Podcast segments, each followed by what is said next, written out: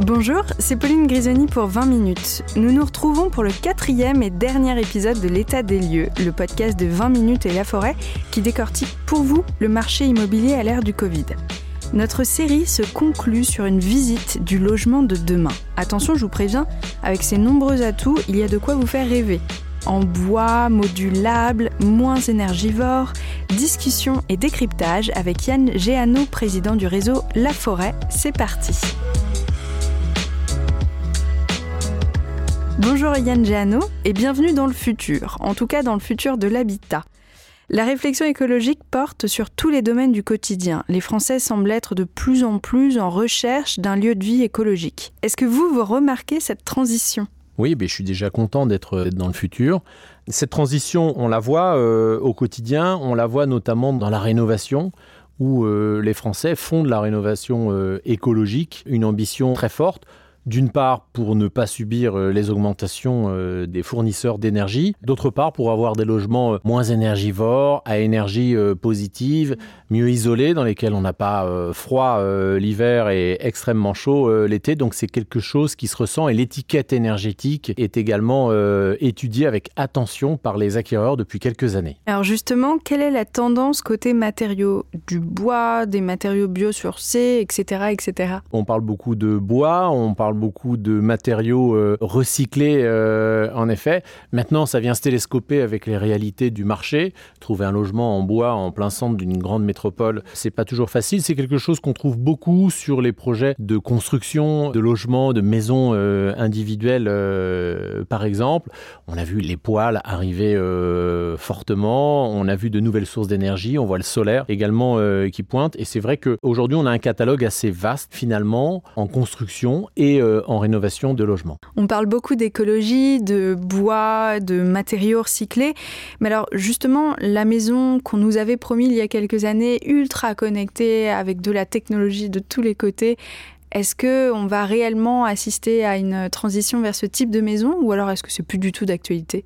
Là où le digital vient compléter finalement le rôle de l'homme et l'humain dans nos entreprises, eh bien finalement la technologie vient compléter la rénovation euh, énergétique et de pouvoir gérer les heures de chauffage euh, à distance avec des outils euh, domotiques, de pouvoir baisser ses stores ou qu'ils se baissent automatiquement lorsqu'il y a trop de soleil dehors ou à contrario de les ouvrir à l'automne ou en hiver pour capter un peu de soleil. Ce sont des compléments qui vont permettre d'avoir un logement logement euh, plus écologique, euh, plus autosuffisant et qui profitera des ressources de notre planète. Donc non, je ne crois pas que ce soit un projet qui a été euh, mis de côté. Il est juste maintenant recalibré pour accompagner cette transition écologique. Lorsque l'on réfléchit à construire son chez-soi, on souhaite un habitat qui respecte l'environnement, bien sûr, mais qui n'oublie pas aussi d'être moins gourmand en énergie. Quelles sont selon vous les solutions pour réduire son empreinte et sa facture? Alors, pour 4 Français sur 10, euh, on l'a vu dans le cadre d'une étude diligentée par, euh, par la forêt, l'impact environnemental est un critère en effet essentiel dans le cadre de la rénovation d'un logement. Et les Français, aujourd'hui, recherchent des solutions pour faire des économies, alors qui passent par l'isolation du logement. C'est un poste essentiel, donc on pense aux portes, on pense aux fenêtres, on pense aussi à l'isolation des façades. Euh, par exemple, chercher d'autres sources euh, d'énergie, le solaire, et on le voit fleurir euh, partout dans nos villes. On voit des panneaux solaires s'installer très régulièrement sur les toitures des logements individuels, et c'est parfois un peu plus compliqué sur les logements en copropriété, mmh. parce que là, il faut l'accord de tout le monde pour faire une rénovation notamment énergétique, pour installer pourquoi pas des panneaux solaires. Mais on a des pistes que les Français connaissent bien aujourd'hui. Si la pandémie nous a appris une chose, c'est de faire preuve de créativité à défaut de gagner en espace. On travaille dans sa cuisine, on fait l'école dans sa chambre, la liste est longue et non exhaustive. Qu'en pensez-vous? Est-ce que l'habitat de demain ne serait-il pas plus modulable? Alors il sera peut-être plus modulable, il sera peut-être euh, différent. On voit les espaces de coworking qui peuvent aussi offrir des solutions de proximité pour travailler. C'est certain que quand on peut, on cherche à avoir euh, cette pièce ou ces pièces euh, en plus sanctuaire pour travailler, pour passer des appels, pour, être se, calme. pour se reposer également. La modularité, c'est une ambition qui n'est pas toujours facile à mettre en œuvre. Les, les solutions peuvent coûter également extrêmement cher, mais c'est vrai qu'on a une recherche de solutions alternatives aujourd'hui, plus dans l'organisation de sa vie d'ailleurs que dans son logement. On l'a bien vu cette année, le confinement nous a fait réaliser la nécessité du lien social.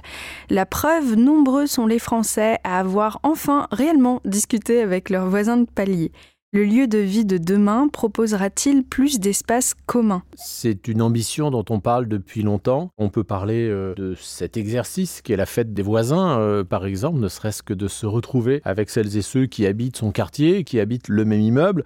On parle d'une certaine euh, mixité aussi générationnelle. Parfois, on voit qu'on peut avoir des exercices visant à mixer la population et amener des seniors dans des copropriétés qui ne sont pas totalement dédiées aux seniors, par exemple. Donc, il y a une ambition, il y a un besoin de lien et, je pense que cette période va ouvrir en effet de nouveaux chantiers et peut-être permettre de concrétiser des rêves qui sont entretenus depuis des décennies. Oui. Vous me parlez de la fête des voisins, moi je vais carrément aller plus loin avec la tendance du co-living, un terme qui émerge fortement depuis le début de la crise du Covid. Est-ce que vous pouvez nous en parler? Oui, alors c'est un phénomène qu'on observe déjà depuis euh, plusieurs années avec la colocation et une jeune clientèle qui bah, évidemment euh, va vieillir et qui va peut-être retenir une partie de ces épisodes. On y croit beaucoup euh, chez nous. On parle beaucoup de partager des espaces d'extérieur également. Est-ce qu'on a tous besoin d'avoir une maison avec 2000 euh, ou 3000 mètres carrés de, mm. de, terrain ou est-ce qu'on pourrait mutualiser euh, ces espaces-là et vivre ensemble dans des espaces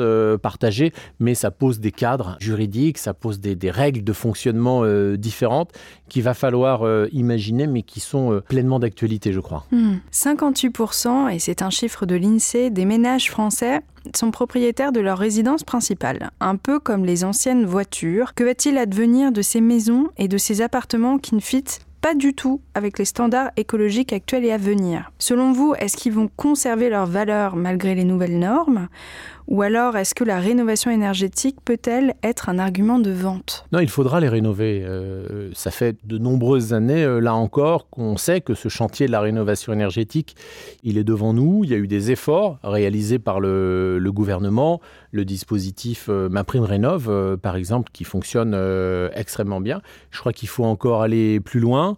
Il faut inciter les Français, il faut les accompagner. Il y a une obligation d'audit énergétique qui arrive dans les mois à venir, vraisemblablement à partir de la, rentrée euh, prochaine qui est pour l'instant un coût pour les propriétaires et, pour les Français. Je pense qu'il faudrait le financer totalement, là encore, pour euh, mettre en perspective euh, les propriétaires sur ce chantier de la rénovation énergétique, parce que oui, sinon on va se retrouver avec une partie du parc de logement qui ne sera pas rénové et une partie qui sera rénovée, et là encore qui va connaître une inflation extrêmement importante euh, sur les prix et qui posera de nouveaux problèmes de logement dans notre pays. Concrètement, est-ce que vous pouvez nous en dire plus sur les aides peut-être apportées à ces rénovations euh. Aujourd'hui, on a le dispositif le plus couru, c'est ma prime avec un simulateur en ligne euh, très simple, un dispositif qui est accessible à tous, sans condition de revenus, c'est le principal. Et puis ensuite, on a une multitude d'aides locales, euh, régionales, métropolitaines, parfois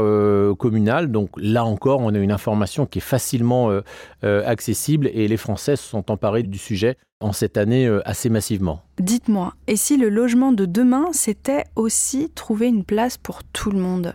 C'est certain. Le logement de demain, c'est un logement euh, vert, en tout cas avec une consommation énergétique euh, plus faible, mesurée, avec une maîtrise également des émissions de gaz à effet de serre. Et puis, c'est également un aménagement du territoire revu. La problématique du logement en France, c'est l'hypercentralisation.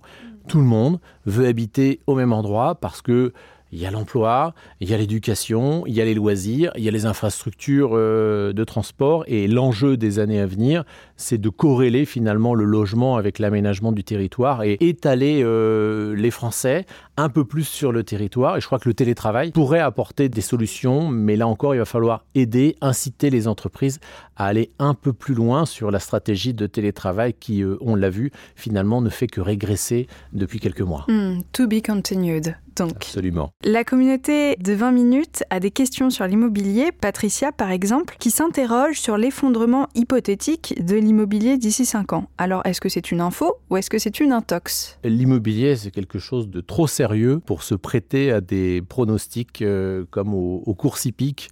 Donc, je suis incapable de vous dire où sera l'immobilier euh, dans 5 ans.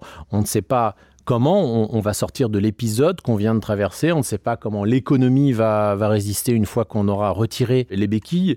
Et je crois surtout que le logement, ce n'est pas la bourse. Un projet immobilier correspond à un projet de vie. On est diplômé, on quitte le cocon familial, on va prendre sa première location, on a un CDI, on est confirmé, on va faire une première acquisition, et puis on se met en couple, et puis on a des enfants, il faut une pièce en plus, il en faut deux en plus, et puis on va faire un investissement locatif, pourquoi pas une résidence secondaire, et puis tous les enfants vont quitter la maison, et ensuite il va falloir revenir en centre-ville, dans un appartement euh, plus petit, on peut se séparer, les familles vont se recomposer, donc le projet immobilier est extrêmement lié aux, événements de la vie, c'est difficile de projeter quelque chose à 3 ans, à 4 ans, à 5 hmm. ans euh, ou plus. Ça se vit sur un instant présent. Donc pas de boule de cristal. Absolument pas, on est plus. Merci beaucoup Yann Géano. Merci à vous. Merci à Yann Géano d'avoir apporté son éclairage sur l'immobilier à l'ère du Covid. Rendez-vous sur laforêt.com slash contact avec un S si vous avez d'autres questions ou un projet immobilier en tête. Les conseillers Laforêt se feront un plaisir de vous accompagner.